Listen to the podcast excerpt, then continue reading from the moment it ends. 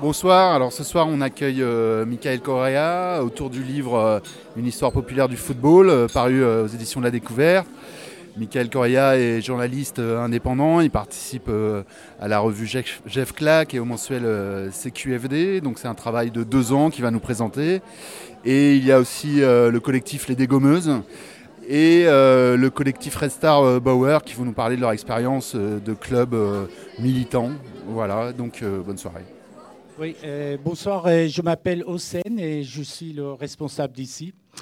Euh, je voulais dire quand même un petit mot sur la soirée très très spéciale de ce soir. en fait, dans l'histoire de l'existence du lieu-dit depuis 15 ans, c'est la première fois qu'on va retransmettre un match, tout simplement. Alors, alors la première raison, c'est pour euh, évidemment notre amitié euh, pour Michael, pour les amis, nos amis de la, des éditions de la découverte, mais aussi nos amis de, CQFT et Jeff Clack. Ça, c'est la première raison. Et la deuxième raison, en fait, pourquoi je, je, je, tiens à préciser ça, c'est que pour ceux qui... Bon, c'est que, en fait, tout simplement, euh, les prochaines fois où il y a un match de foot, euh, ne pensez pas que vous pouvez venir euh, voilà, assister à la retransmission ici. Donc, donc voilà, tout simplement. alors, un, un, dernier, un tout dernier mot. comme je disais, c'est quand même c'est une soirée euh, un peu beaucoup spécial. Hein. Euh, euh, nous avons l'habitude ici d'organiser de, des événements, des soirées de débat, projections, tout ça. Mais ce soir, ça va être un petit peu spécial. Donc, je, fais appel à votre sens de compréhension. si jamais les choses ne se font pas dans les conditions optimales. Et aussi, euh, je fais appel à votre sens euh, d'autogestion euh, par rapport au déroulement de la soirée. Et encore merci. Et une dernière chose, encore, le livre est, ici en vente. c'est l'occasion de l'acheter, ça peut être dédicacé. Hein. et puis, on accepte aussi les cartes bleues. Merci à vous.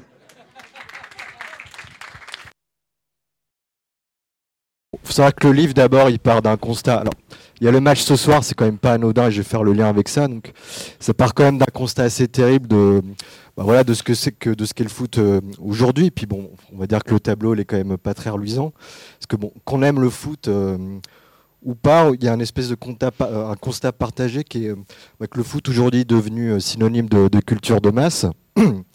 d'industrie du divertissement aussi, mais aussi surtout des, on va dire, des pires dérives du capitalisme mondialisé.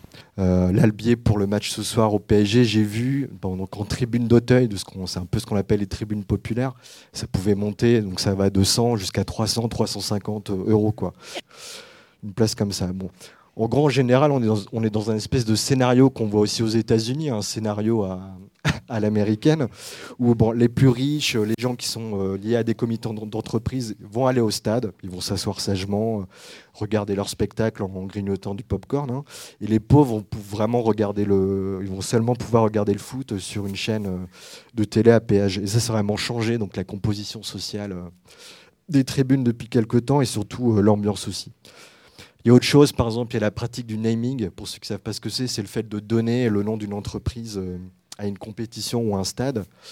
En France, là, ça fait deux ans que la Ligue 1, elle est, nommée la Ligue 1 Conforama.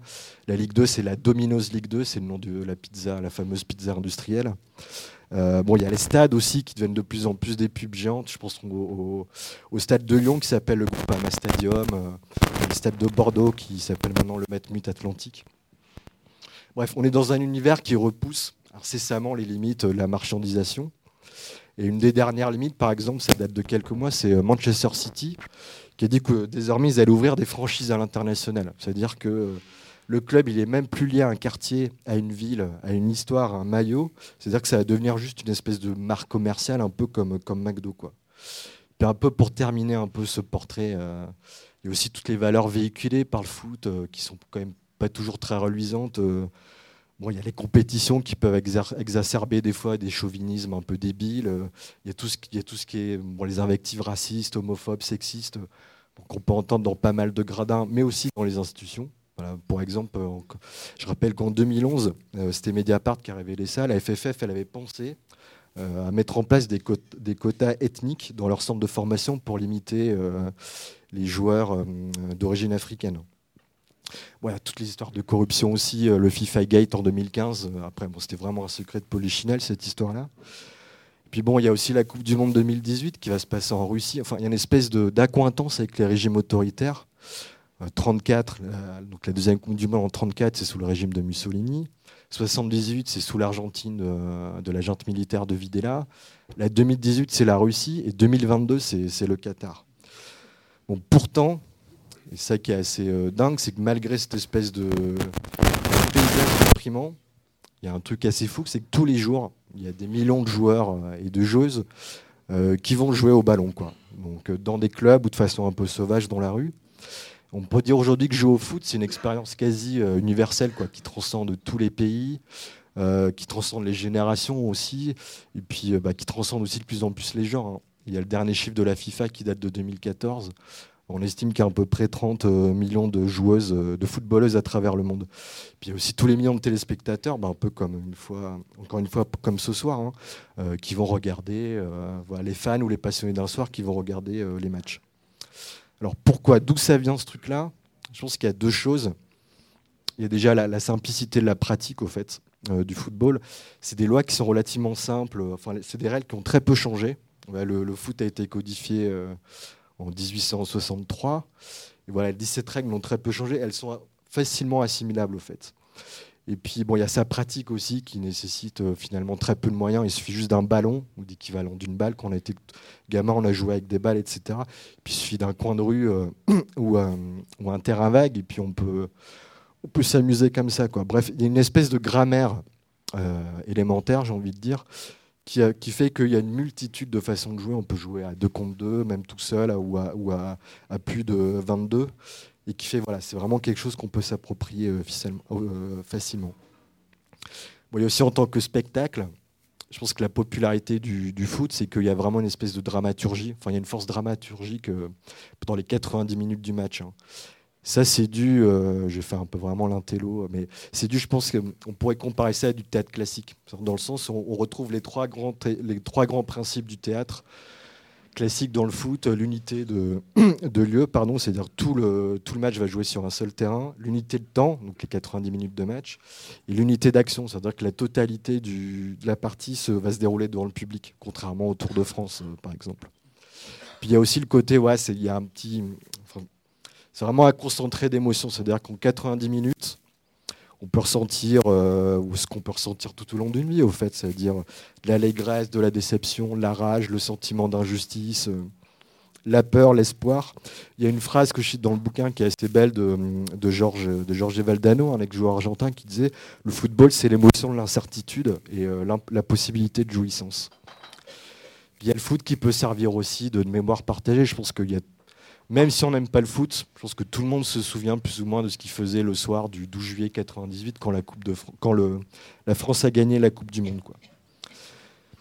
Cette espèce de contradiction entre ces deux foot, hein, le, pardon, le foot marchand, le foot business, et euh, un foot qui s'émancipe hein, de ces logiques marchandes, euh, c'est intéressant ce qu'elle est là depuis les origines même euh, du football. Il faut savoir que le foot est né au 19e siècle en Angleterre, en pleine révolution industrielle.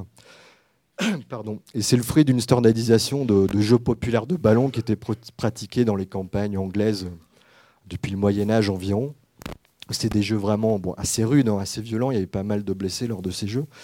Et dès le XVIIIe siècle, ça a été pratiqué dans ce qu'on appelle les public schools. Les public schools, c'est euh, les espèces d'institutions euh, scolaires privées qui sont réservées à l'élite aristocratique. Hein. La plus connue, c'est Eton, c'est où il y a le prince Harry de la famille d'Angleterre qui a fait sa scolarité, par exemple. Donc dans ces public schools, au fur et à mesure, on va avoir ces gamins, cette jeune bourgeoisie qui va vraiment un peu s'encanailler à jouer ces jeux-là. En fait, les maîtres vont plus ou moins domestiquer, codifier euh, ces jeux de football en un sport qui va devenir une espèce d'arme pédagogique pour discipliner donc cette jeunesse et surtout leur apprendre ben, l'esprit de compétition, l'esprit d'initiative, l'obéissance au chef, bref, des valeurs qui sont vraiment essentielles à l'époque pour l'Empire britannique, hein, donc qui est en pleine, en plein essor industriel et surtout en pleine conquête coloniale c'est qu'en sortant de ces écoles, ces élèves, euh, bah, vont devenir un peu les grands patrons euh, d'industrie de l'Empire britannique. Ils vont vouloir apprendre le foot à leurs ouvriers. Alors pourquoi est-ce que le patronat va se dire ce, foot-là, c'est déjà un moyen de leur enseigner la division du travail, hein, qui est nécessaire à l'époque, donc euh, chacun a son poste pour faire son, boulot. Ça leur enseigner aussi le respect de l'autorité, mais ça va être surtout un moyen de contrôle social.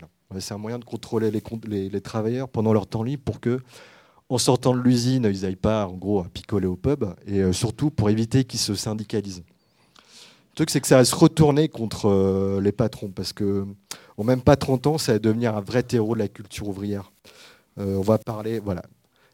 Les mecs, en sortant de l'usine ou à l'usine, ils vont parler foot et résultats, ils vont aller au stade voir le match de leur équipe locale, dont le dirigeant, par ailleurs, est le patron de l'usine et qui emploie souvent d'ailleurs des ouvriers, hein, des ouvriers footballeurs. On va fêter les victoires au pub.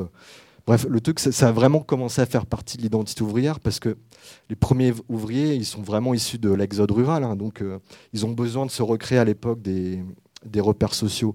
Donc, ça a vraiment renforcé chez le travailleur euh, dire, le sentiment de fierté, d'appartenance à un même quartier et à une même, même communauté ouvrière. Donc, voilà, le foot, donc à cette époque-là, fin du 19e, ça va vraiment nourrir une espèce de sentiment de classe euh, assez important. ça a participé à construire une conscience de, classe. Et cette conscience de classe, l'air de rien, elle va vraiment être euh, le catalyseur, va être un peu à l'origine de, toutes les luttes sociales euh, dès le début du XXe siècle. Donc là, le point de, de, départ du bouquin, il est vraiment là. C'est s'intéresser à cette tout football, qu'on pourrait qualifier de populaire, qu'en tout cas un football plus méconnu, plus souterrain, un espèce de football avec l'institution, mais, euh, mais jamais, enfin, ou très peu en avant. Donc le but vraiment du livre, c'était de retracer voilà, une histoire par en bas de, ce football démontrer que voilà, dès sa naissance euh, et jusqu'à aujourd'hui, hein, il a été, il reste euh, un creuset de résistance à l'ordre d'établi, à l'oppression, à la répression. Alors, les exemples sont nombreux. Hein. Dans le bouquin, il y a 22 chapitres. Mais bon, on pourrait parler du mouvement ouvrier qui va s'accaparer le football et puis va essayer de retranscrire un peu ses valeurs. Hein, parce qu'à l'époque, les ouvriers vont retranscrire ce qui lui va à l'usine. Hein, donc, c'est-à-dire chacun à son poste, mais on est quand même tous solidaires les uns les autres euh, sur le terrain comme à l'usine. La production finale, qui est ici marquée un but, euh, c'est le fruit d'un travail collectif. Et la victoire, elle doit, elle doit être partagée collectivement, un peu comme les fruits euh, de la, de production. Quoi. Ils vont donner un peu une dimension socialiste au jeu. Quoi. Bon, après, il y a toutes les résistances au totalitarisme. Voilà, il y a une partie entière là-dessus. Je pense des clubs qui vont, qui vont servir de, réseau de solidarité euh, durant l'occupation allemande en 39-45.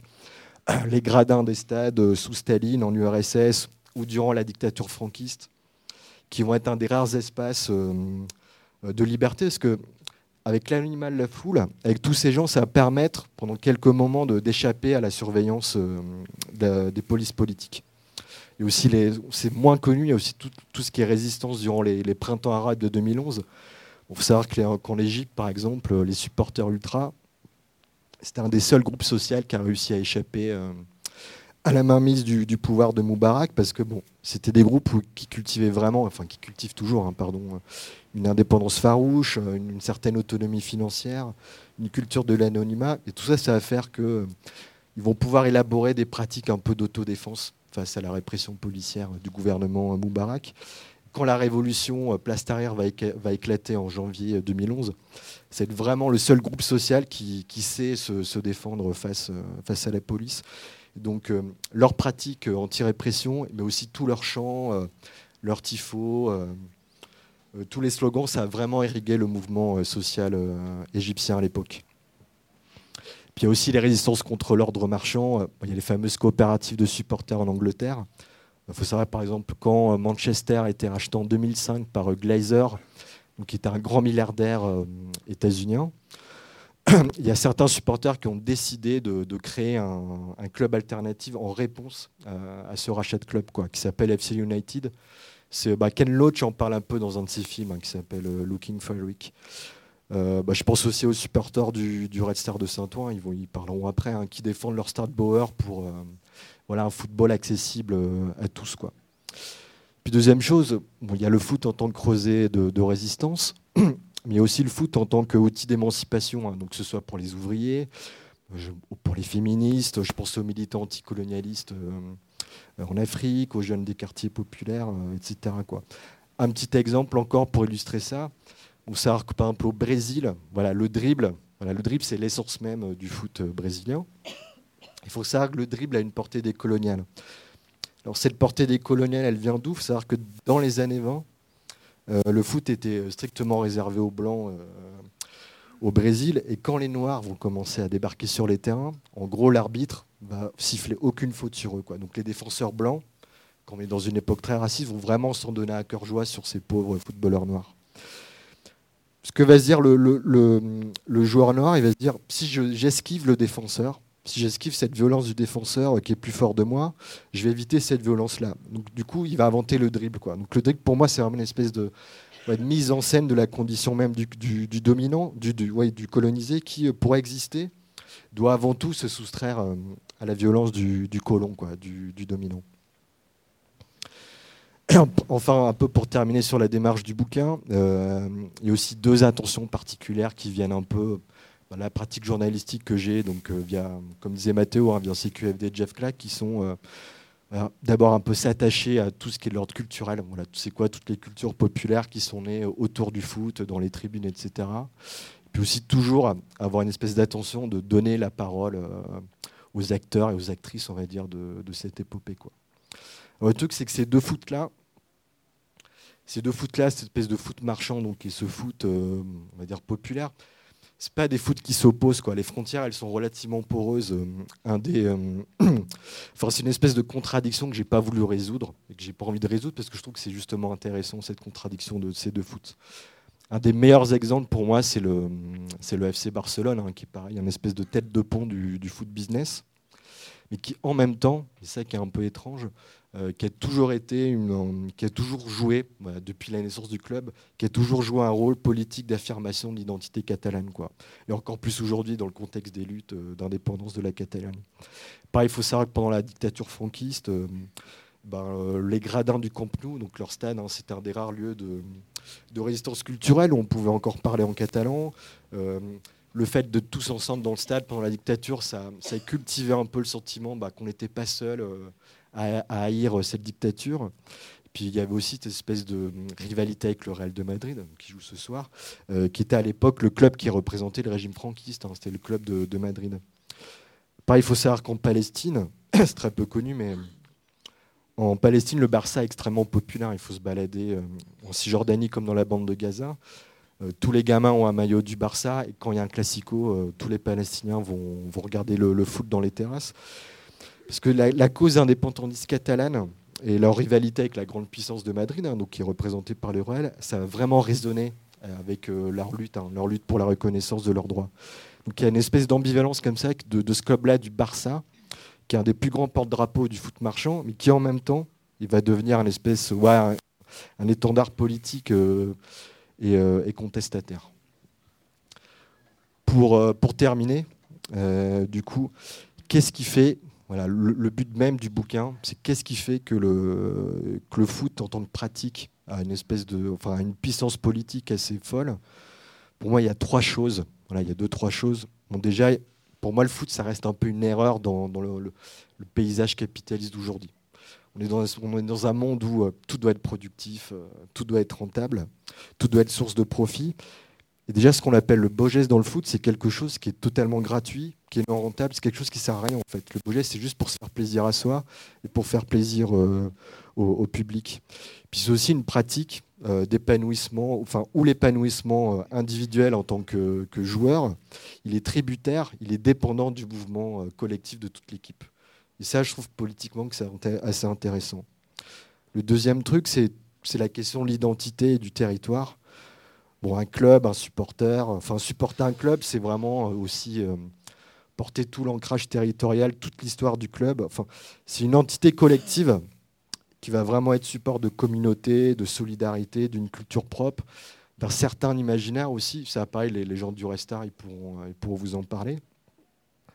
Et ça, c'est pas anodin. Enfin, je vais faire le lien avec une lutte sociale qui est Notre-Dame-des-Landes si Notre-Dame-de-Lande, on a gagné cette lutte, c'est qu'il y, avait, euh, y avait un attachement à un territoire, qu'il y avait une identité euh, de ce territoire assez forte, et qu'il y a un, espèce, ouais, il y a un nouvel imaginaire qui s'est projeté. Quoi. Et ça, on peut faire le parallèle avec, euh, avec, le, avec le club ou même avec une tribune. Hein. Avoir sa propre tribune dans un COP où on peut faire ce qu'on veut, on peut faire ses animations, on n'aura pas de répression. Bon, on peut faire des, des analogies assez rigolotes avec, avec un territoire comme Notre-Dame-des-Landes. Euh, bon, après, il y a aussi toute la question du corps. Euh, bon, je pense au foot, au foot féminin, qui, pour moi a une dimension féministe, dans le sens où euh, le foot, ça reste un bastion très masculin et très viril, il ne faut pas se le cacher. Et une femme qui joue au foot, ça va, bon, avant tout mettre en scène une autre vision du corps féminin. Ça va un peu casser tous les stéréotypes du genre, de genre autour de la féminité. Et ça, les dégommeuses, elles vont, elles vont en parler après beaucoup mieux que moi. Bon, pour pas mal de footballeurs, j'ai l'impression que jouer au foot, c'est un peu, peut-être pendant ces 90 minutes, s'affranchir un peu de ce carcan patriarcal, de ce modèle qui est imposé au quotidien. Quoi. Parce que sur un terrain, euh, voilà, mettre au jeu son corps, c'est aussi bah, euh, c'est suer, c'est gueuler, c'est cracher, c'est s'abîmer les genoux. C'est des choses que normalement une fille peut pas trop faire dans, certains, coins. Je pense, je pense aussi au foot de cité, euh, qui est important pour moi. J'en parle pas mal dans le bouquin, le foot, le foot de banlieue. Il faut savoir que les jeunes, on va dire les jeunes des quartiers populaires, ils sont invisibilisés en permanence. Ils n'ont pas accès aux médias, ils n'ont pas accès à l'emploi, euh, ils n'ont pas accès à l'éducation. Ils sont toujours perçus comme une, masse indistincte euh, qui doit faire profil bas. Voilà, c'est le jeune de banlieue, voire euh, l'image de la racaille. Le foot de rue, c'est pas pour rien que c'est un jeu. Enfin, le foot de cité, c'est pas pour rien que c'est un jeu à la fois très technique et très spectaculaire, avec voilà les petits ponts, les virgules, les passements de jambes, les roulettes c'est très technique et spectaculaire parce que ça devient un moyen pour le joueur de se valoriser, enfin, vraiment d'exister en tant qu'individu à part entière. Enfin, c'est vraiment un langage corporel, au fait, que ce, foot-là. Et toujours pour, terminer avec ce lien avec le corps, faut pas oublier que le foot, c'est aussi bah, le goût de rivaliser au fait, avec l'autre, de se confronter, de vraiment mettre, son, de mettre en jeu son corps dans un conflit, euh, dans un conflit avec l'autre quoi, sur un terrain. L'air de rien, si là, ce que je vous ai dit, on met ça bout, enfin, à bout, euh, la question de l'identité collective, du territoire comme support de, communauté et de, solidarité et d'entraîne mutuelle, cette question de mettre en jeu son corps dans un conflit euh, avec l'autre sur un terrain, bah, l'air de rien, tout ça, c'est des éléments qui politiquement sont vraiment intéressants euh, pour nourrir les luttes et, les mouvements à venir. Et je pense pour faire une espèce de métaphore footballistique, le prochain match, en gros, c'est quoi? C'est le 22 mars, la grande grève euh, avec les cheminots. Et je pense que si on prend tous ces petits bouts-là, on peut vraiment voir qu'on peut vraiment faire un lien entre foot populaire euh, et, euh, et, foot et, mouvements sociaux. Et, je vais m'arrêter là, du coup, et pour laisser la parole à Véro, les dégommeuses.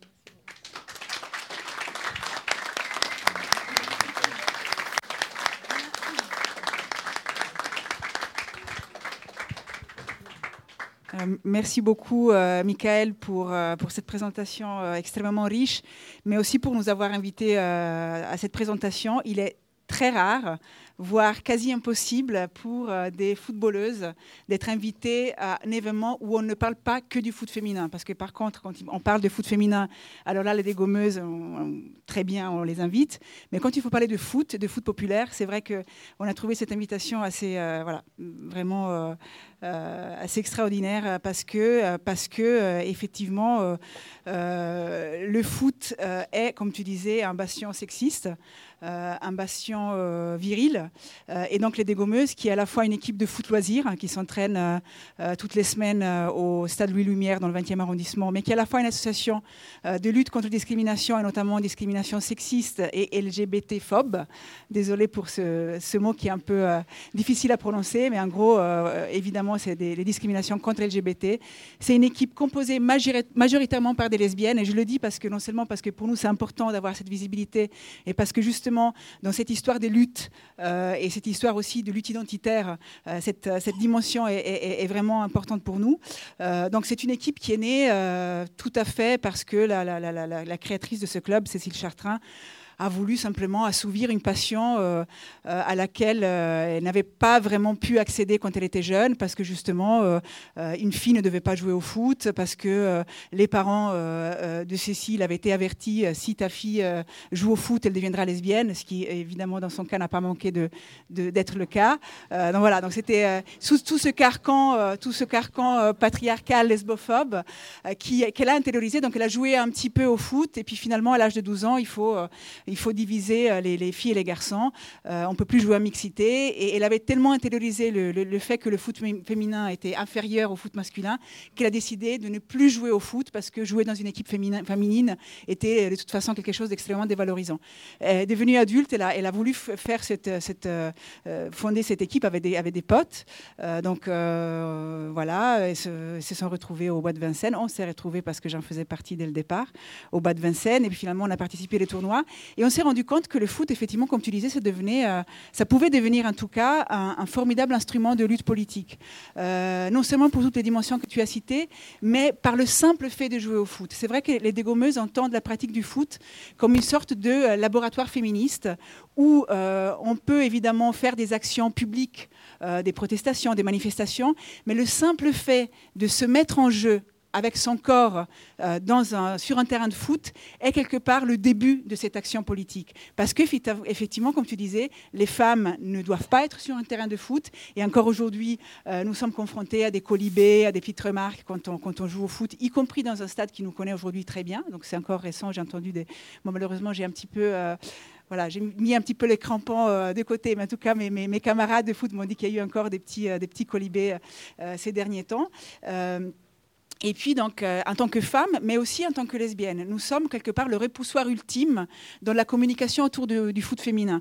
Euh, la FFF, pour euh, gommer ce stéréotype qui veut que footballeuse égale lesbienne, a quelque part axé toute la communication pendant des années sur une féminité exacerbée. Donc, il fallait jouer au foot et non, comme tu disais, s'arracher les genoux, mais au contraire, se relever avec grâce et montrer ses angles peintes devant la, devant la caméra, etc., etc. Donc, quelque part, c'était important pour nous de dire, euh, voilà, avec le rose, les, petites jupes, les, toujours ces, interviews aux joueuses euh, sur leur vie, euh, leur vie de famille, leur vie privée, comment concilier le foot et la féminité, voilà, toutes ces choses-là contre lesquelles on se, bat, parce qu'on a envie justement de faire coexister plusieurs types de féminité. Euh, et aussi effectivement cette, existence lesbienne qui à nouveau euh, a été considérée comme, euh, comme, comme quelque chose, comme un repoussoir, comme je disais, assez, assez radical, notamment par les instances du foot. Et du coup, pour nous, c'est à la fois une façon de visibiliser ce qui est invisible, donc les femmes dans le foot, les lesbiennes dans le foot, les migrants dans les foot, parce que nous avons un, un, programme, on va dire, d'accueil de, de, filles réfugiées, notamment lesbiennes, qui ont fui leur pays euh, en raison de leur orientation sexuelle.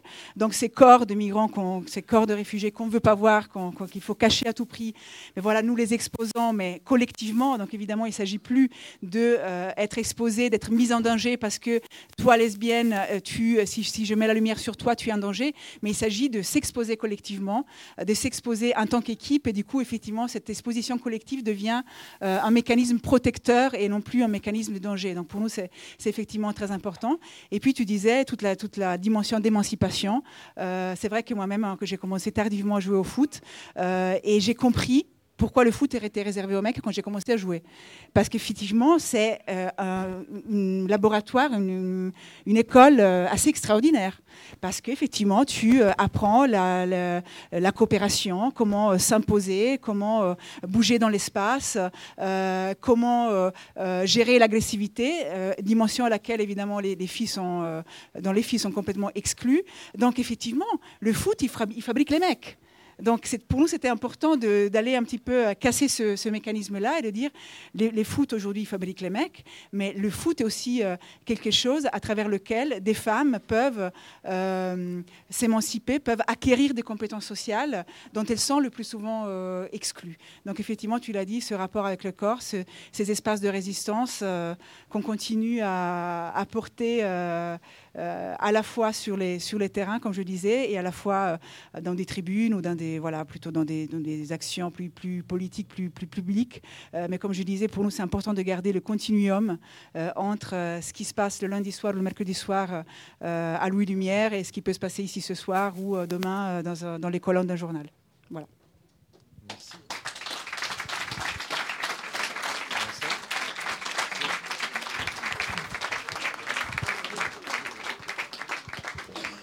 je vais essayer de me tourner par là. Bon, je vais pas monopoliser la parole très longtemps. Donc bonsoir à toutes et à tous. Donc déjà, je vais remercier euh, Michael Correa de, de, nous avoir invité euh, au lancement de ce livre.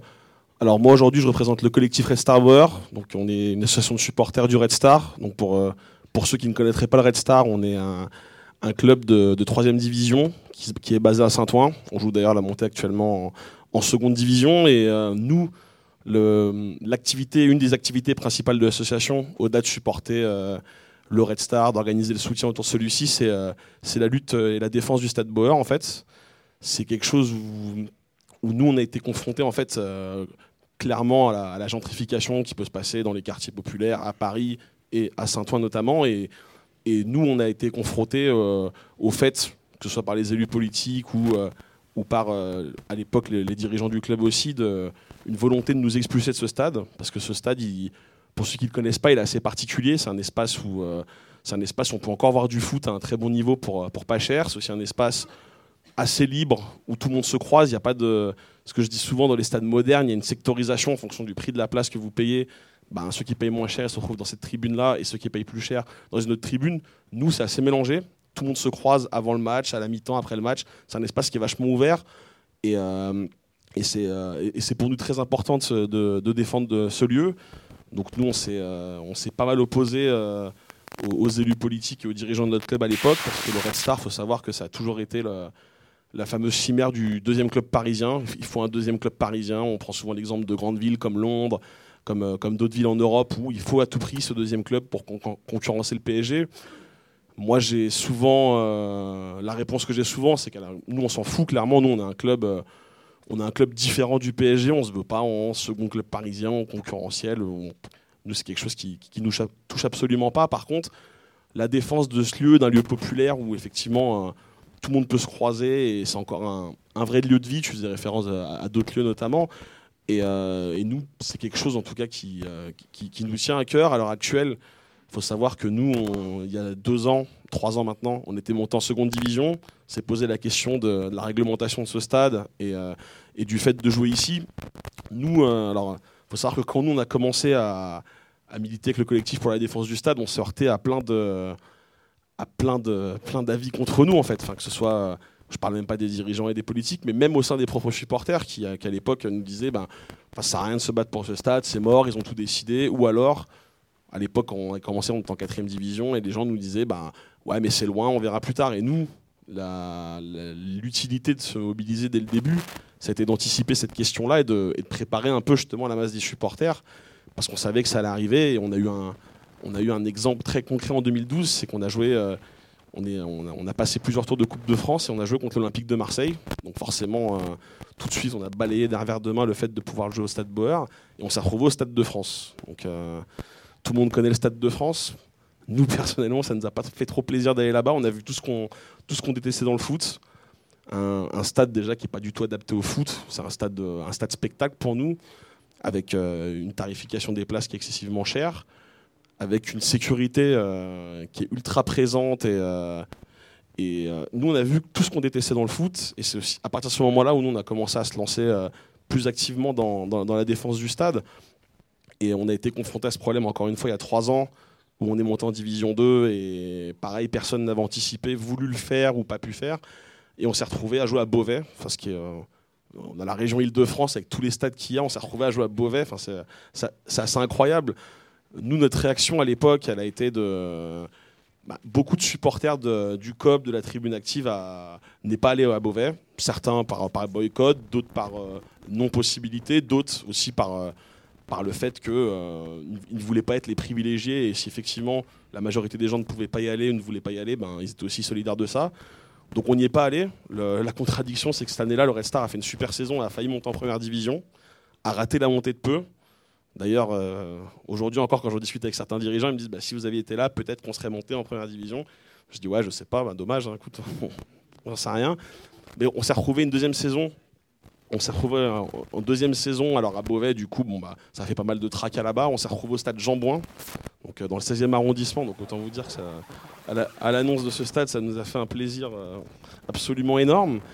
Là, pour le coup, en réaction, vu que c'était à côté, on a, décidé d'y aller. Alors pas, par joie, mais aussi euh, pour le fait aussi bah, voilà, de, rencontrer les gens qui allaient au stade, qui suivaient encore le Red Star, d'organiser un peu aussi la, suite. Là, il s'est apparu qu'on était là, mais qu'on a fait une saison catastrophique et qu'on est, on est redescendu en troisième division. Donc, euh, comme quoi, des fois, on dit souvent que le public il aide, mais bon, là, pour le coup, voilà. Et on est, on, est retourné au Stade Bauer cette année. Et il s'avère que, que, cette année, il y a une, une espèce d'émulsion. Il n'y a jamais eu autant de, de, monde au stade. Là, on, est, on doit être à 2500 personnes de moyenne. On fait des, des pics à 3000 personnes, ce qui est la capacité maximale euh, réglementée euh, dans le stade. Euh, et il y a un vrai, euh, une, vraie émulsion autour du retour du Restart dans son stade, dans, son quartier à Saint-Ouen. Et, euh, et à l'heure actuelle, on va dire que nos rapports, c'est que les, dirigeants ont complètement changé leur fusil d'épaule. Alors par, par choix de cœur ou par, ou par je dirais, prise de conscience qu'il n'y avait pas d'autre possibilité que de le faire ici. Et ben là, il, là, il apparaît qu'aujourd'hui, ben, on, je ne peux pas vous raconter tout ce qui se passe en coulisses, mais bon, en tout cas, il y a un travail qui est fait sur euh, une rénovation de, ce stade. Euh, et, nous, voilà, c'est un peu le rapport que tu fais dans ton livre avec justement l'attachement au territoire, l'attachement euh, à, une, à, une, vie de quartier, à, une ville et à, un vrai lieu de vie. Et il, s'avère en tout cas que, que, c'est très important de, défendre ce genre de lieu. On s'est aperçu aussi que défendre ce genre de lieu et organiser des actions là-dedans, ça pouvait aussi déranger. Cette année, on a fait plusieurs, euh, plusieurs actions, notamment avec les migrants. On a, fait, euh, on, a fait un match, on a invité 100 migrants, on a travaillé avec des associations. Et on, voulait notamment organiser ce qu'on appelle nous un sound system, où on passait de la musique et on les invitait à cette soirée-là. Et que, enfin, on s'est aperçu que du coup, euh, ça ne plaisait pas du tout aux autorités locales qui ont tout bonnement mis une pression sur, sur, le lieu, sur le bar, afin que la soirée n'ait pas lieu. Donc on, s'aperçoit aussi, au-delà de ça, c'est quelque chose qui nous dépasse, mais c'est que la défense de ce lieu-là, euh, elle, dérange quelque part. Et moi, j'aime toujours dire que, ce, qui dérange, quand, on dérange, c'est quelque chose, c'est qu'on est dans, la bonne direction. Et en tout cas, voilà, nous, on est, euh, euh, attachés en tant que supporters à la défense de, ce, de, ce, de ces lieux populaires, de, ces vrais lieux de vie. Et, et, voilà, quoi, nous, on, on continuera en tout cas à le faire. Moi, j'invite tout le monde, ceux qui connaissent pas notamment le, Stade Bauer, à, venir voir un match. C'est vraiment, c'est vraiment, une expérience qui est. Euh, enfin, chez, nous, on va dire que c'est tout le monde, euh, tout le monde est le bienvenu sans, discrimination aucune. Et, euh, en tout cas, bon, bah, encore, merci. Hein, je vais pas m'étaler encore plus longtemps parce que sinon je pourrais parler une demi-heure. Mais encore merci pour, pour l'invitation. Et moi, moi qui ai commencé à lire le bouquin, ben, en tout cas, ça fait vraiment plaisir d'avoir des ouvrages sur ce, sur ce type de sujet. Et, et ben voilà, j'espère que, que tu en vendras beaucoup parce que c'est important de, propager en tout cas cette histoire populaire euh, du football. Merci.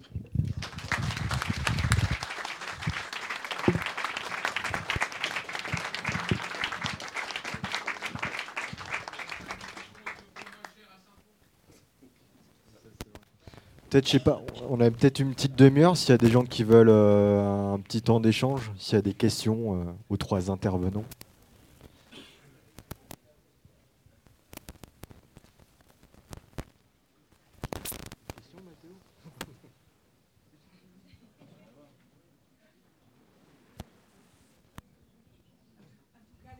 Les dégommeuses, après ta présentation, je pense qu'elles ont très envie d'aller euh, à un match au Stade Bauer, donc il faut qu'on organise ça absolument. Moi, j'ai vu de l'extérieur, mais je suis jamais rentrée, donc il faut qu'on, qu'on organise ça euh, incessamment sous peu.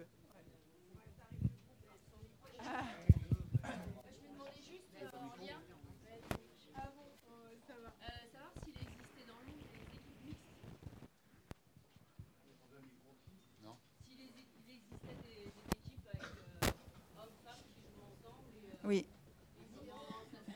Oui. Alors, il existe effectivement des équipes euh, mixtes. En tout cas, il existe toute une réflexion autour de la mixité dans le foot. Euh, alors, qui, à notre, avis, à notre très humble avis, est parfois un peu une fausse bonne idée. Parce que, euh, effectivement, ça peut être. Et nous jouons des matchs à mixité dans des tournois, etc. Donc, dans une visée pédagogique pour promouvoir le foot féminin, la lutte contre la discrimination, etc. On joue avec des garçons dans la même équipe. Dans les faits, c'est extrêmement compliqué euh, parce que, euh, en gros, les mecs, ils se passent la balle entre eux et que, voilà, nous, on fait figuration. Donc, c'est quand même très, très compliqué. et par ailleurs, ce qu'on, qu'on remarque quand souvent, souvent, quand est-ce qu'on parle de, foot en mixité On voit un match de foot féminin de bon niveau, le Lyon ou je sais pas, le PSG féminin, voilà, euh, ou l'équipe de France. Et après on dit ah oui, mais quand même la mixité, etc. Jamais cette réflexion sur la mixité, elle viendrait à partir d'un match masculin. Donc quelque part, la mixité, elle part toujours du foot féminin. Donc nous sommes euh, à nouveau un peu dans une, dans une logique, pour le coup, de même si à nouveau nous faisons des matchs à mixité, nous défendons cette approche, mais plus dans une visée pédagogique, mais pour le jeu, c'est quand même très important aussi d'avoir des, espaces non mixtes. Euh, la question de la non-mixité est une question par ailleurs politique euh, importante et brûlante, et nous défendons aussi dans le sport. Peut-être juste, et pour te répondre, ça se pratique un peu aux États-Unis, on appelle ça le code, le code soccer, et, mais ça, c'est aussi très particulier. Pour revenir à ce truc-là de virilisme, si le foot, il y, a vraiment le foot euh, féminin euh, états-unien qui, est, euh, qui est très répandu. Ça a été aussi une des meilleures sélections nationales pendant un bout de temps et ça reste toujours hein, dans le top niveau. Ça, c'est pas pour rien, c'est parce que le sport, enfin les sports vraiment nationaux aux États-Unis, ça reste le football américain, un truc ultra viril, ultra violent, le hockey sur glace. Et s'il y a ce football-là, euh, ce, qu'on appelle le soccer aux États-Unis euh, féminin qui est très populaire, c'est que justement, les, hommes se sont plus décentrés sur, euh, ces sports nationaux-là. Et du coup, ça, a laissé le champ libre aux filles. C'est pour ça que ce soccer est, est particulièrement populaire. Je ne sais plus les chiffres, j'en parle dans le bouquin. aux États-Unis, c'est pas un truc de conquête, c'est vraiment c'est un espace qui a été libéré et qui fait que oui, il y a cette pratique-là universitaire pour les femmes ou en, ou en mixité.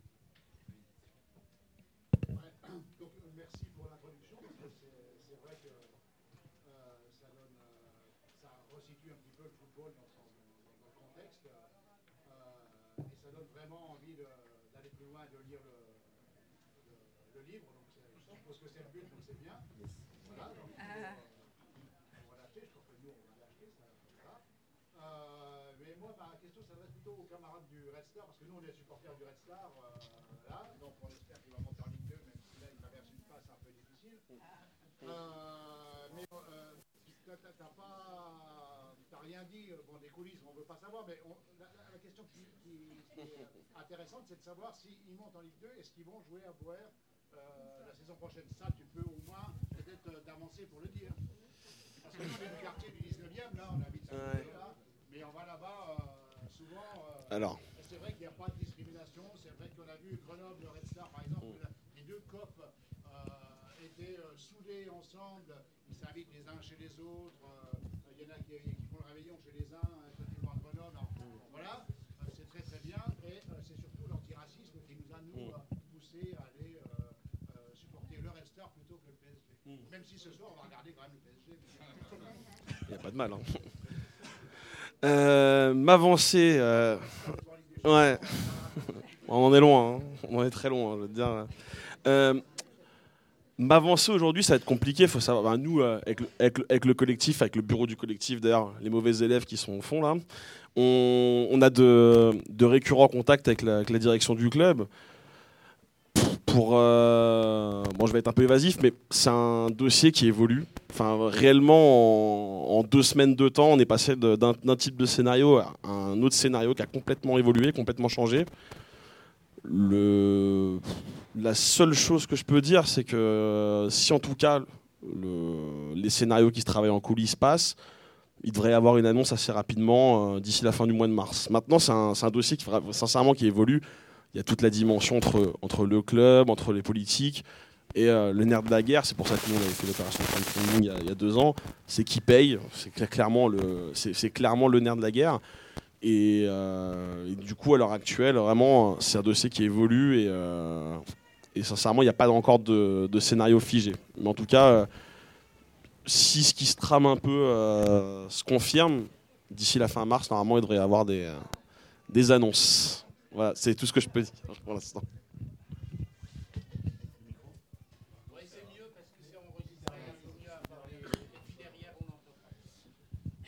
Je voulais, euh, bah, merci pour tout, euh, pour la présentation. Et je voulais juste poser une question sur euh, le football qui est populaire, mais vous avez parlé euh, par exemple au Brésil que le foot euh, c'est un sport par exemple du, colon et du, euh, c'est un sport euh, de la même façon en Afrique qui était qu'un sport européen. Et je voulais savoir que si dans l'histoire il y a eu déjà des exemples de refus de jouer au football justement au lieu d'inverser, parce que vous avez expliqué que même les ouvriers ont inversé finalement ce que le foot de la classe dominante, mais aussi un autre exemple de justement de refus de jouer au football parce que c'était perçu comme un sport de dominant et de qui véhicule de- des idées euh, de bonne conduite.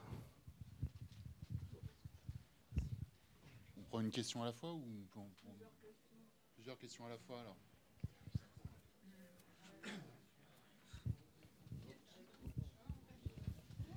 Bonsoir. Euh, merci beaucoup pour les présentations. Moi, j'ai pas lu le livre, je préviens avant, donc du coup, peut-être que tu en parles dans le livre. Mais. euh, Pardon? Ah oui, ok. Parfait. Euh, je voulais savoir s'il y avait dans le monde des clubs, qui soient masculins, féminins, mixtes, peu importe, mais qui sont à visée militante, enfin purement militante. Je sais qu'il y a des clubs, il me semble qu'il y a un club à Ménilmontant qui, qui fait ça. Il y a le, le club. Pauli en, en Allemagne.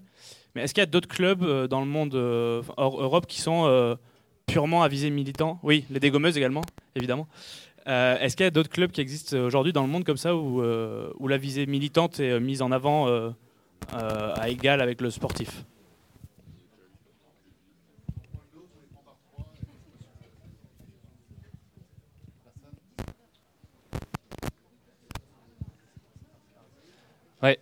Donc, euh, Michael, c'est euh, une question qui s'adresse plutôt à vous, je pense. C'est, euh, là, vous avez parlé de la place Tahrir, justement.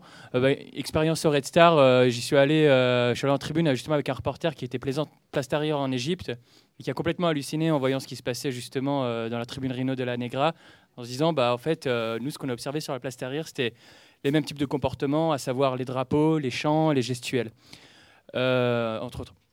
Donc, du coup, ma question maintenant, c'est euh, quelle est votre vision justement dans, les luttes actuelles ou à venir sur euh, l'implication typiquement bah, de ces tribunes, ces tribunes ultra, euh, qui euh, dernièrement sur chaque événement social important se sont illustrés.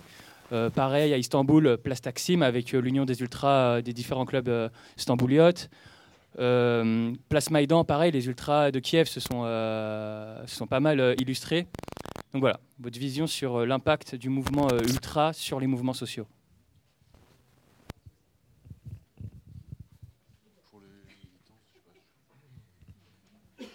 Alors, je vais faire mes petits devoirs. Oui, pour cette question donc d'éviter, est-ce qu'il y a des gens qui ont accepté, enfin qui se sont dit, est-ce qu'on va pas s'accaparer ce football, est-ce qu'on va l'éviter? Il y a au début du XXe siècle, voilà, quand le football commence à se diffuser euh, au sein des milieux ouvriers, il y a les forces ouvrières, enfin le, mouvement de gauche, on va dire, surtout les syndicats qui vont, qui vont se dire, il faut qu'on refuse ce truc-là. Faut qu'on refuse ce truc-là parce que, comme tu disais, effectivement, ça exacerbe l'esprit de compétition. Il y a surtout le fait que ça euh, atténue euh, les différences de classe. C'est-à-dire que le bourgeois comme l'ouvrier, ils ont le même maillot.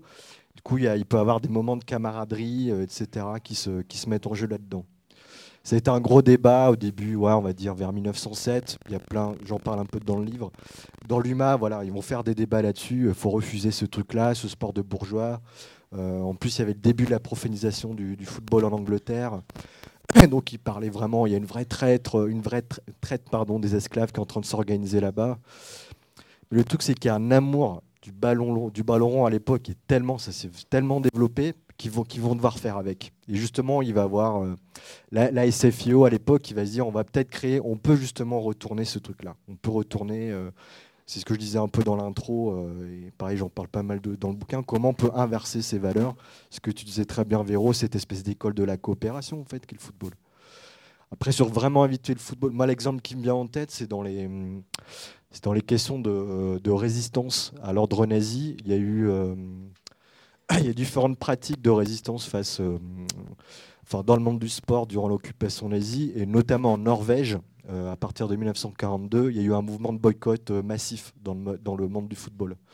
Euh, il y a eu le club d'Oslo, le FK Lyn, si je me souviens bien, qui est le grand club d'Oslo. Dès que l'occupant est arrivé, donc les Allemands, enfin les nazis ont pris en charge le football. hein, ils en ont un, un sportsfureur. Et pour protester, ils ont refusé de renouveler déjà leur adhésion. Il y a 800, les 800 adhérents ont dit on refuse, on renouvelle pas notre adhésion euh, jusqu'à la fin de l'occupation. Il y a aussi le président de la, fédération norvégienne, qui est un grand joueur de l'époque, hein, Alvorsen, euh, qui va commencer à organiser le boycott, qui va refuser que des dignitaires nazis euh, s'assient dans les tribunes, par exemple.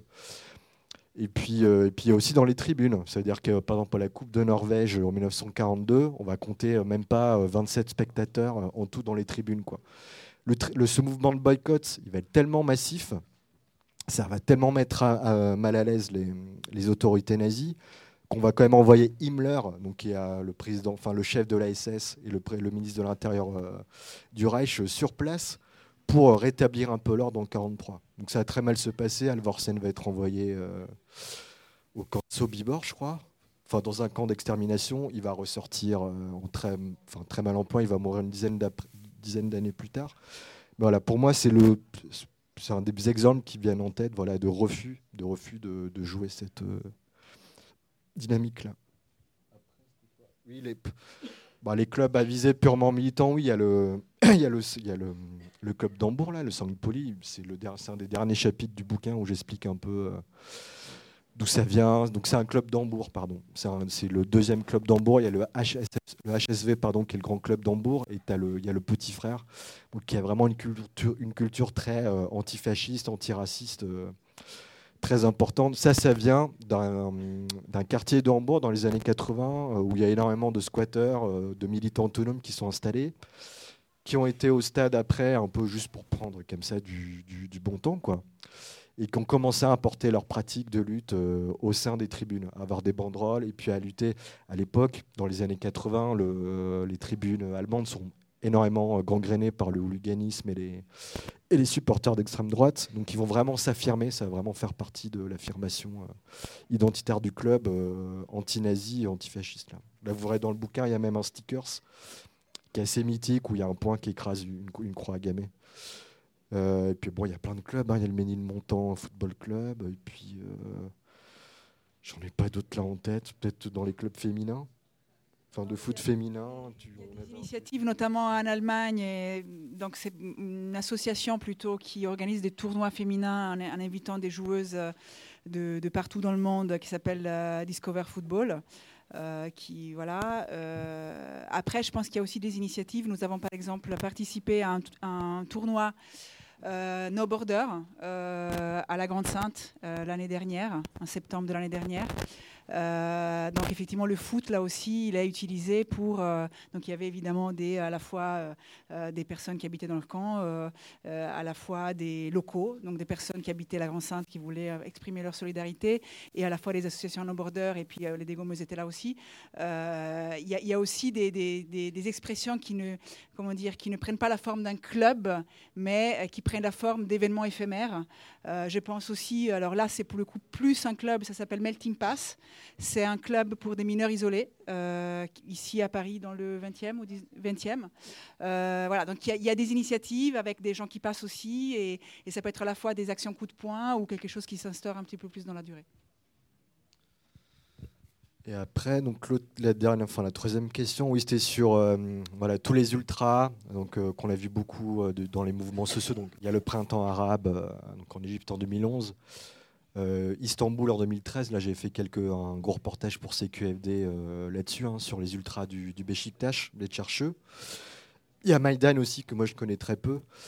Bon après, pour moi, l'analyse que je fais de ça, donc pareil, j'en parle dans le bouquin, c'est que Bon, le mouvement ultra, d'où il vient Il faut savoir que ça vient donc de, des années.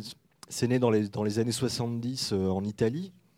Donc à l'époque, on est vraiment dans une, un espèce de bouillonnement politique assez fou. hein. Donc c'est, qui vont appeler ça les années de plomb. J'aime pas trop ce- cette expression, mais euh, ouais, il y, aura vraiment euh, voilà un bouillonnement euh, assez fou et très ancré à gauche en Italie.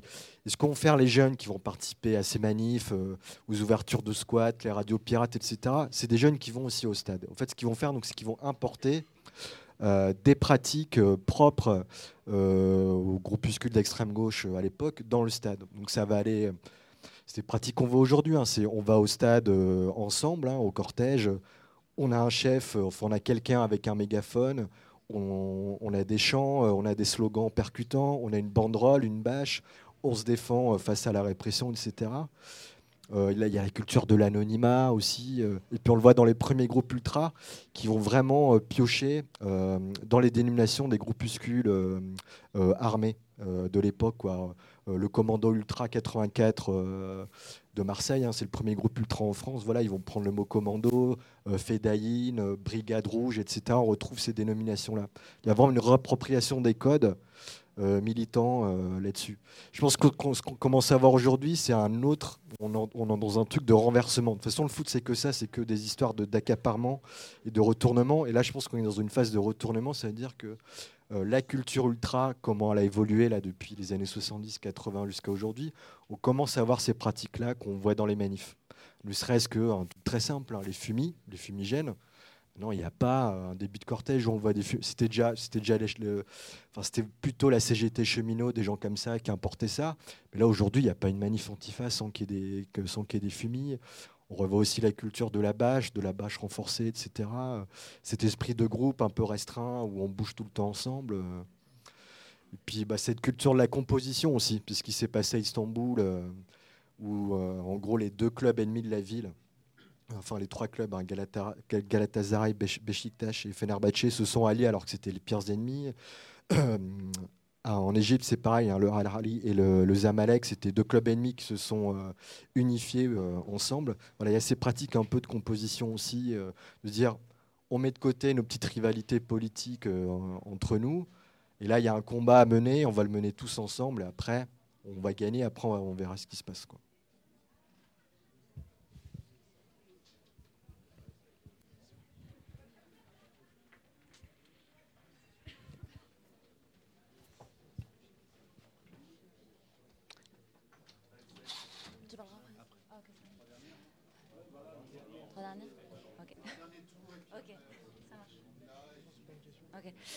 Euh. Bonsoir à tous.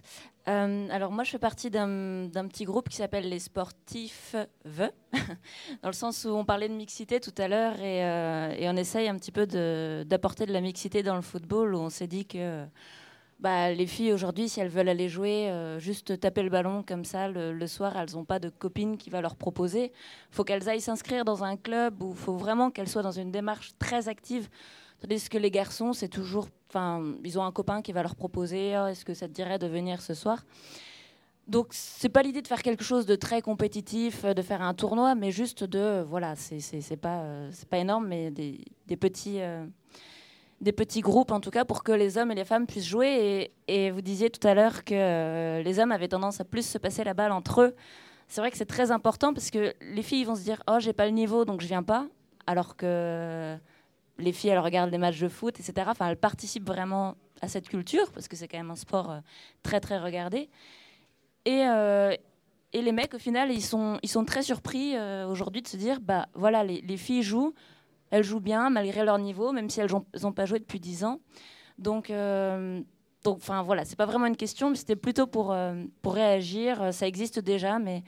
mais voilà, on essaye de, de, développer un petit peu la culture populaire, enfin populaire, quand on dit populaire, c'est plutôt quelque chose de familial, dans le sens où on a tous joué au foot euh, dans, nos jardins les dimanches, euh, hommes, femmes. Donc, euh, donc voilà, si vous voulez venir jouer également avec les sportifs. bonjour, du coup, il y a plusieurs clubs qui appartiennent à des sociaux. Et je voulais savoir un peu comment ça se passait, comment ça s'organisait, et si on voyait une... Enfin, ça avait été tenté, je crois, à Strasbourg et à Lens. Et en même temps, le Barça, c'est un club de sociaux et c'est pas le moins anticapitaliste, le moins capitaliste possible non plus. Donc c'est pour savoir s'il y a vraiment une réappropriation politique euh, du club quand c'est des sociaux qui s'en occupent.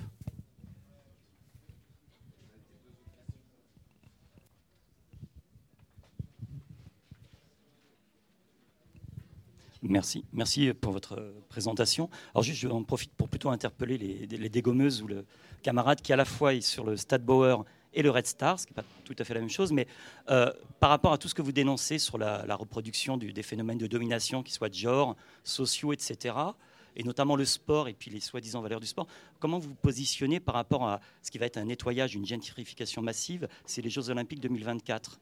Est-ce que vous trouvez ça génial? Il va se passer des trucs super à la télé et on fera ça entre potes avec des bières Ou est-ce qu'il va y avoir des appropriations de l'espace social essentiellement au bénéfice d'hommes ivres, comme ça a pu être le cas pour certaines Coupes d'Europe Et comment vous vous positionnez C'est assez loin. Est-ce que vous êtes dans des collectifs ou envisagez de l'être Et euh, qu'est-ce que vous en pensez? Et du coup, un peu en lien avec ça, euh, euh, tu, tu parles d'une dans ta manière de, parler du foot populaire, tu fais la différence entre euh, une, pratique, euh, une pratique du football qui serait très liée aux, injonctions du marché et voilà, de ce qu'on connaît, et euh, qui serait un peu qui dialoguerait plus ou moins avec une pratique plus populaire qui aurait à voir avec une culture populaire. Du coup, c'est comme s'il y avait deux, deux, deux pratiques différentes qui s'appelleraient de la même manière et qui auraient les mêmes règles et tout.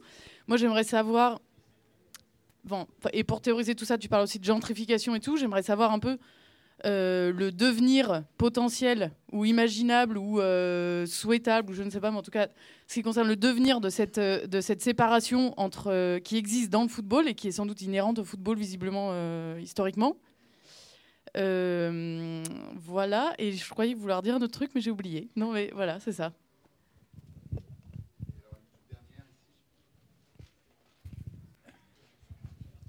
Oui, très vite. À, propos des, clubs euh, militants, etc. Euh, tu as évoqué les, militantismes de gauche ou émancipateur, etc. Euh, mais comment est-ce que ça s'équilibre et quelle est la place de ça à côté d'autres styles? Je me rappelle, il y, a, il y, a, de nombreuses années de ça, je ne sais pas si c'est encore vrai maintenant, mais on disait qu'à Rome, par exemple, la Roma c'était de gauche et le Lazio c'était de droite et que les types faisaient ce qu'ils appellent le salut romain euh, en, marquant des buts, etc. Et il y a un, tropisme de droite, voire d'extrême droite, que ce soit dans les clubs, que ce soit dans certains milieux de, supporters. Je veux savoir comment ça s'équilibre, quelle est la, part des choses. Voilà. Et juste pour compléter euh, ce que dit le monsieur, tu parles des clubs des ultras? Pour moi, les ultras, ce n'étaient pas des militants d'extrême gauche, mais plutôt de l'extrême droite. Donc, est-ce que tu peux me clarifier euh, Voilà, c'est peut-être totalement naïf comme question, mais. Euh. Bon, il y a beaucoup de choses là. peut-être sur la question des, socios. Euh, ce qu'on appelle les socios, c'est un modèle très particulier. il n'y a que cinq clubs en Espagne. Hein. Donc, il y a le Barça, le Real de Madrid, les autres, je sais plus, je pourrais plus te, le dire. Au Portugal aussi, hein, il y a le Benfica, le Sporting, euh, etc. Alors, les joueurs n'ont pas. Enfin, donc sociaux, ça veut dire qu'on paye une part. Euh, voilà, je crois qu'être sociaux au Barça, c'est 100, ça doit être un peu moins de 200 euros par an. C'est-à-dire qu'on est adhérent du club, mais on a aussi un droit de vote. Après, c'est des droits de vote très particuliers. On va voter, je crois qu'on doit faire 3-4 votes par an. Genre, on va voter pour le président, euh, on va voter peut-être euh, vite fait le prix des places, deux, trois choses comme ça.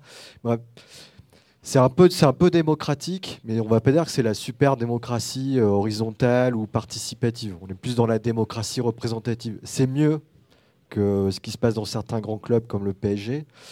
Mais en tout cas, bon, ce pas des gens qui vont réfléchir la politique euh, du club. Hein. C'est vraiment des gens qui vont pouvoir, sur certains grands traits, comme le club, euh, l'élection du président, euh, etc., faire ça. Alors après, effectivement, depuis, par rapport à ce qui se passe en Angleterre, là où il y a eu un mouvement depuis donc le début des années 90 avec l'avènement de la Première Ligue, et voilà, des clubs qui ont commencé à s'endetter, avec les droits de diffusion de télé, etc. Effectivement, donc, on voit en France des gens qui veulent créer des coopératives pour racheter des parts du club, pour commencer à avoir son mot à dire au sein de l'administration. Donc, euh, ça se voit, il y, a des, y a des assos comme à la Nantaise, à Nantes, euh, à Marseille, etc., qui essayent de, voilà, qui font des, opérations de crowdfunding, par exemple, pour cotiser et acheter euh, quelque part du club avoir son mot à dire aussi. Bon, après, en France, je pense que c'est encore vraiment embryonnaire. Hein, c'est pas c'est pas gagné-gagné. Euh, la deuxième question, c'était quoi? C'était plus pour toi, non? Ouais.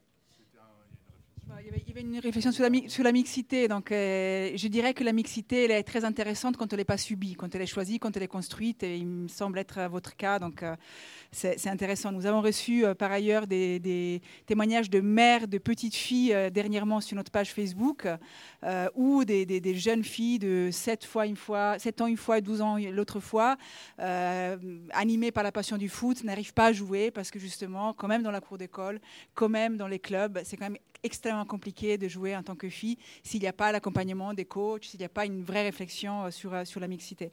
Après, il y avait l'histoire de, des JO. Donc, c'est une histoire effectivement importante. Et je pense que là se joue à nouveau toute la contradiction que tu as, as dite. C'est-à-dire que ce soir, on va regarder PSG et Real. Et on va, en tout cas, moi, je vais être à fond. Je pense que les Gomez vont être à fond, tout en sachant que euh, c'est extrêmement pourri derrière. Je pense que ce que vont faire les, les, dégommeuses, même si 2024 est loin, c'est ce, qu'on a un petit peu fait pour l'euro, parce que c'était un peu la même chose. Nous avons eu l'euro ici. Et les dégommeuses ont organisé euh, un tournoi qui s'appelait Food for Freedom, qui est un tournoi autour de la question des réfugiés LGBT. Donc nous avons invité euh, euh, une espèce d'équipe de- d'Europe composée par plusieurs réfugiés de plusieurs pays du monde qui ont trouvé refuge dans plusieurs pays d'Europe. On a fait un appel, à candidature, ils sont venus. On a fait un tournoi autour de leur présence, euh, plus une semaine d'action avec cinéma, débat, etc. etc. Voilà, c'est euh, une façon de faire coexister euh, l'engagement politique et en même temps une certaine passion qui quand même nous anime. J'ai- pensé à une phrase de Audre Lorde, qui est, une grande poète lesbienne noire, qui disait On ne peut pas détruire la maison du maître avec les outils du maître. Ben, en réalité, je ne suis pas tout à fait d'accord avec elle. J'ai l'impression que parfois, on peut, si pas détruire, en tout cas un petit peu infléchir ou donner quand même quelques bons coups sur le mur avec les outils du maître. Et du coup, et du coup je pense que, y compris pour les JO, même si on, va être vigilante, on va être critique, euh, je pense qu'on va essayer aussi d'utiliser cette, euh, cette, euh, cette tribune-là quand même pour proposer autre chose. Et c'est ça aussi qui est, je pense, important. Alors, ouais, pardon, il y avait ensuite la question. Mais les JO en plus, c'est- marrant que tu en parles parce que nous on est un, petit peu concernés parce que Saint-Ouen en fait, le village olympique va se situer sur euh, trois villes, donc l'île Saint-Denis, Saint-Denis et Saint-Ouen notamment. Donc euh, en tant que supporter, en tant qu'habitant, enfin moi j'habite Saint-Ouen, j'habite euh, pas très très loin de, ce qui peut être le futur village olympique, donc effectivement on va, peut-être être, être tou- touché par, par cela. Pour l'instant, si on est au stade des projets, il faudra voir un peu plus en, en longueur, mais moi, mon, avis sur ce, type de grande compétition, c'est qu'à chaque fois, en fait, ça, mais que ce soit pour le football, même les Jeux Olympiques, ça, génère des, euh, mais des, frais immenses d'investissement dans des, infrastructures qui, euh, en plus, pour la plupart, euh, après, ne servent plus. Il y, y y y avait un article sur Internet qui est très intéressant, enfin, je vais à taper dans, dans Google, mais justement sur toutes les infrastructures qui ont été laissées à l'abandon sur les différents Jeux Olympiques, et c'est assez, et c'est- assez effarant, et je pense que malheureusement, euh, je pense que le- les Jeux Olympiques en France ne vont pas échapper à la règle, et je pense qu'on va, euh, on, va avoir euh, des prix exorbitants qui vont être mis dans des infrastructures qui vont, euh, qui vont pas servir. On verra. Nous, on a vu aussi, notamment, et ça, rejoint le Stade Bauer, c'est que on a aperçu que le Stade Bauer avait été inscrit, alors du, bout du bout des doigts, mais comme un potentiel stade d'entraînement pour, pour les JO. Alors pour qui, pourquoi, pour l'instant, on on- n'en sait pas plus, mais en, tout cas, bon, bien entendu, qu'en tant que, qu'en tant que riverain de Saint-Ouen, en tant que supporter du Red Star, on suivra ça de, de près, on verra un peu les, les, les évolutions et, et comment on se, on se positionnera là-dessus.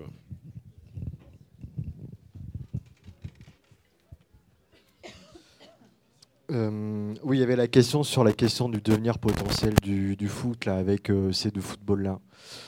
Bon, c'est intéressant parce que il y a les, euh, le nombre d'adhérents de licenciés à la FFF, il est très euh, stable depuis quelques années. On est aux alentours de 2 millions, ça évolue très peu.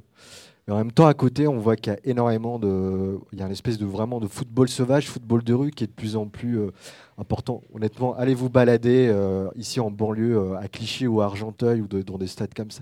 Le week-end, c'est rempli de, gens qui jouent. c'est assez. Euh, c'est assez fou quoi. Et, euh, et d'ailleurs juste pour l'anecdote, on connaît tous l'histoire de Zayed et Bouna euh, qui sont fait assassiner par la police en 2005 ou d'Adama Traoré, euh, c'était l'année dernière ou 2016. Bon, c'était tous les trois, c'était des grands joueurs de football et qui justement jouaient tous les dimanches dans ces, euh, ce foot de rue sauvage un peu organisé. Et encore aujourd'hui, chaque année, euh, pour Zayed Bouna, euh, en octobre et pour Adama euh, en juillet, à chaque fois il y a des grands tournois. Enfin, il y a un match euh, de en, hommage pardon, euh, à, ces, victimes euh, de la répression policière. Donc il y a vraiment ce foot de rue-là qui déborde, qui déborde. Euh, il y a aussi tous les joueurs, on a de plus en plus de joueurs professionnels qui viennent de cet univers-là, hein, du foot de cité. Euh, il y a Pogba, Dembélé, Ben Arfa. Le premier, c'est Zidane, hein, qui est un peu cette première figure de, de joueur des cités. Euh, le truc, c'est qu'aujourd'hui, donc la FIFA, enfin l'institution, la FFF ou la FIFA, elle se fait un peu déborder par ce foot-là. Elle voit qu'il y a vraiment une pratique sauvage. Et comme n'importe quel euh, instrument capitaliste, il y a toujours besoin de s'accaparer de ce truc-là pour se relégitimer, pour se re- ré- retrouver une légitimité. Merci. Et euh, alors ça se traduit comment? Ça se traduit dans le fait où euh, il y a déjà certaines euh, pratiques du foot, comme bah, ce qu'on appelle la pelada au Brésil, qui est cette espèce de ouais, ce foot de rue où on joue pieds nus sur la plage. Ça s'est standardisé avec le beach volley dans les années 80 et la FIFA a créé aujourd'hui une fédération de beach volley. Donc il y a une espèce de standardisation comme ça de ces pratiques. Euh, on le voit aussi beaucoup avec le futsal, le foot de salle qui, aussi, qui reprend l'école de la rue, hein, des 5 contre 5, des jeux très rapides. Euh, on voit aussi de plus en plus de compétitions euh, qui sont organisées par les grands équipementiers comme Puma, Nike ou Adidas, comme par hasard, qui, qui ont souvent lieu aussi en banlieue. Au fait, ils vont reprendre des pratiques propres au foot de rue, par exemple, puis ils vont faire des compétitions de pana. Le pana, c'est quand tu dois éliminer ton adversaire en faisant un petit pont. C'est un truc qui est typique de, euh, ce qu'ils jouent en banlieue dans la cité. Ils vont faire aussi des compètes de freestyle. Les freestyle, c'est tu fais le plus de jongles et de, belles figures possibles. Donc ils vont reprendre ces codes-là, les standardiser et euh, les marchandiser. Donc on voit cet accaparement. Il y a aussi, je l'analyse un peu dans le livre, euh, toutes, les, grandes campagnes pour Nike à chaque fois ou Adidas avant les grandes compétitions. ils vont reprendre à chaque fois ces codes-là. On joue dans la rue, on va voir Cristiano Ronaldo qui joue euh, sur un terrain grillagé en pleine banlieue, etc. Ouais, comme à chaque fois, c'est décidé de re- revenir à la rue pour, euh, pour dire le foot c'est ça, ça reste ça, etc. Et après, l'autre question, alors c'était quoi, pardon? Ah oui, cette question d'ultra. Alors effectivement, euh, il y avait toujours, en tout cas en Italie, il y a eu toujours ce, qu'on appelait les derbies. hein. Donc l'AS Roma qui est à gauche, la Lazio qui est à droite, le Torino, enfin à Turin, euh, la Torino avec le maillot rouge qui est très ouvrier, euh, avec qui a une culture ouvrière, la Juventus qui est le club des Agnelli, hein, les patrons de la Fiat, etc. Bon, ça s'est vraiment beaucoup effacé au fait au fur, et à mesure des, an- des années, et euh, notamment à cause de la culture ultra, dans le sens où les ultras, comme je disais, c'était vraiment ancré très à gauche. En tout cas, ça a repris ces codes, ces pratiques de l'extrême gauche. Ensuite, avec l'avènement des années 80, la libéralisation du marché, etc., c'est une culture qui est devenue, qui s'est beaucoup plus popularisée. C'est-à-dire qu'on n'a plus vu les Che Guevara, l'étoile rouge, etc., même si quelques clubs ultra, enfin quelques groupes ultra le font encore. On a vu, euh, je sais pas moi, les feuilles de cannabis, euh, des personnages comme Astérix, etc. Enfin, vraiment, on a plus pioché dans la culture populaire. Du coup, ça s'est beaucoup plus, euh, ça s'est moins polarisé, ça s'est plus dépolitisé. Alors, pour cette question-là, pourquoi il y a plus d'ultra d'extrême droite ou, et moins de gauche Ça, ça dépend des pays. Je pense qu'en Allemagne, c'est beaucoup plus ancré à gauche. Euh, en Espagne, il n'y a pas une grande culture ultra. En France, on a des grands clubs comme Bordeaux, les ultramarines qui sont très ancrés à gauche. Le COP de Rennes aussi. euh, bon, les, autres clubs, euh, Saint-Ouen, Grenoble, etc. Mais, mais qu'est-ce que j'ai qu'est-ce que dire? Oui, le truc, donc je parlais vraiment de cette question d'identité-là. Ce truc-là de le territoire, le gradin, le club. Euh, Il y a une question d'identité et de territoire qui est, vraiment très importante. À partir de cette question-là, on peut faire un peu ce qu'on veut, au fait. Donc la droite, l'extrême droite, comme la gauche a un peu déserté ces territoires-là, l'extrême droite a très bien su euh, tirer euh, son épingle du jeu et un peu tirer la couverture de son côté. Et c'est vrai que c'est devenu, euh, la question d'identité, c'est devenu un truc vraiment plus identitaire. Et puis c'est vrai qu'on a vu, on a commencé à avoir des trucs euh, très fascisants dans pas mal de, groupes ultra. Mais il faut pas oublier qu'on peut aussi tirer la couverture de notre côté. hein. C'est ce que fait par exemple le Red Star. Ça peut être aussi euh, l'identité et le territoire, ça peut être aussi vecteur de, ouais, de solidarité, de communauté, d'inclusivité, de chercher plein de gens. Cette question de l'identité du territoire, est très importante à gauche parce qu'on l'a totalement désertée. Je pense qu'avec Notre-Dame-des-Landes, on est en train d'un peu de la redécouvrir. Et je pense que dans les stades, c'est un beau laboratoire pour voir ce qui se peut se passer euh, sur ces, ces deux questions-là. Voilà.